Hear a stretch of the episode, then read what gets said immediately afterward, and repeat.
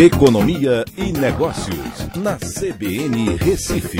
Écio Costa, boa tarde, Écio.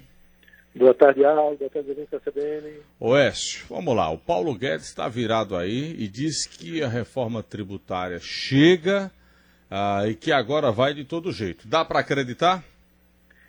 Olha, ontem ele deu uma entrevista, num, quer dizer, uma palestra, né, num evento internacional é, brasileiro, né, que está sendo promovido aqui é, online, né, e ele está muito animado com o encaminhamento dessa reforma. A gente já falou um pouco sobre isso na pauta de ontem, né, sobre aquela questão do imposto eletrônico de 0,2% nas ações, mas ele ontem é, falou de uma forma muito conciliadora, disse que a primeira parte de uma reforma que vai ser entregue em partes vai ser entregue na terça-feira, certo, para uh, para o Congresso, certo, uh, vai ser entregue ao presidente do Senado e do Congresso, Davi Alcolumbre, e que nessa primeira parte ele vai tratar do IVA federal, né, do, do Imposto de Valor Agregado a nível federal.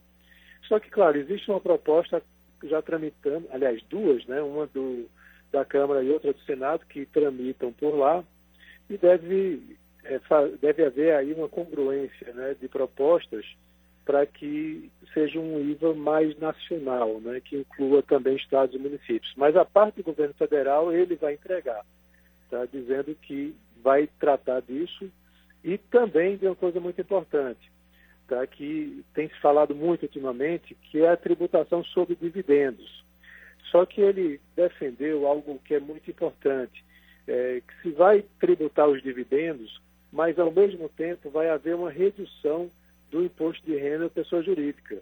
Tá? Porque o que acontece hoje é que você tem um imposto de renda pessoa jurídica, ou seja, das empresas sendo cobrado num patamar alto, que ele somando lá com o CSLL diz que dá 34%, e a distribuição de lucros é isenta.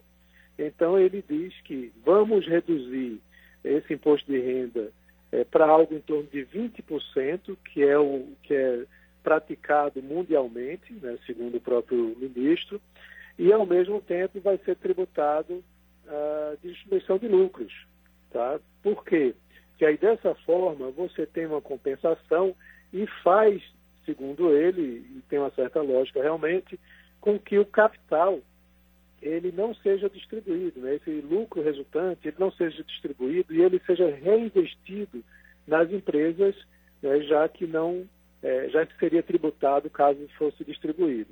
Então ele defende isso como uma forma de você recapitalizar as empresas através dos lucros que é, seriam distribuídos numa menor escala, porque passariam a ser tributados, a questão da pejotização também das empresas seria das pessoas físicas, né, seria tratada nesse sentido também, porque aí hoje quem está pagando lucro presumido paga algo em torno de 16%, é, somando todos os impostos e, e, tem isenção na distribuição de lucros. Né? Então isso mudaria, que traria impactos também com receitas previdenciárias, já que menos pessoas tenderiam a fazer essa pejotização. Então, assim, o mercado se animou muito né, com esse discurso dele conciliador de ontem. Né, ele foi perguntado, inclusive, se ele continuaria no, no, Ministério da Economia e ele disse que seria só sairia de lá retirado a bala, mas aí depois disse, não, mas pega muito mal, só seria retirado a força, né? Aí é, isso aí polemizou bastante hoje, né? Mas foi um discurso muito animador para o mercado. Tanto é que você é. vê a bolsa hoje está subindo 2,35%, né? Pipocou, está fechando agora em 102 mil pontos. Pois é, quase 103, 102,900. É, 915. E dólar também e, alta, o euro também, é, tudo, tudo fechando em alta. É, eu quero dizer, e diferente do mercado americano, por exemplo, que está com uma leve alta e você vê o dólar subindo, significa que essa subida da bolsa é com investidores nacionais. Os investidores internacionais estão saindo novamente no dia de hoje e a bolsa subindo com investidores pessoa física, provavelmente, né, migrando para a renda variável. Ok. Então, bom final de semana, Écio. Até segunda-feira, se Deus quiser. Um ótimo final de semana a todos. Até segunda.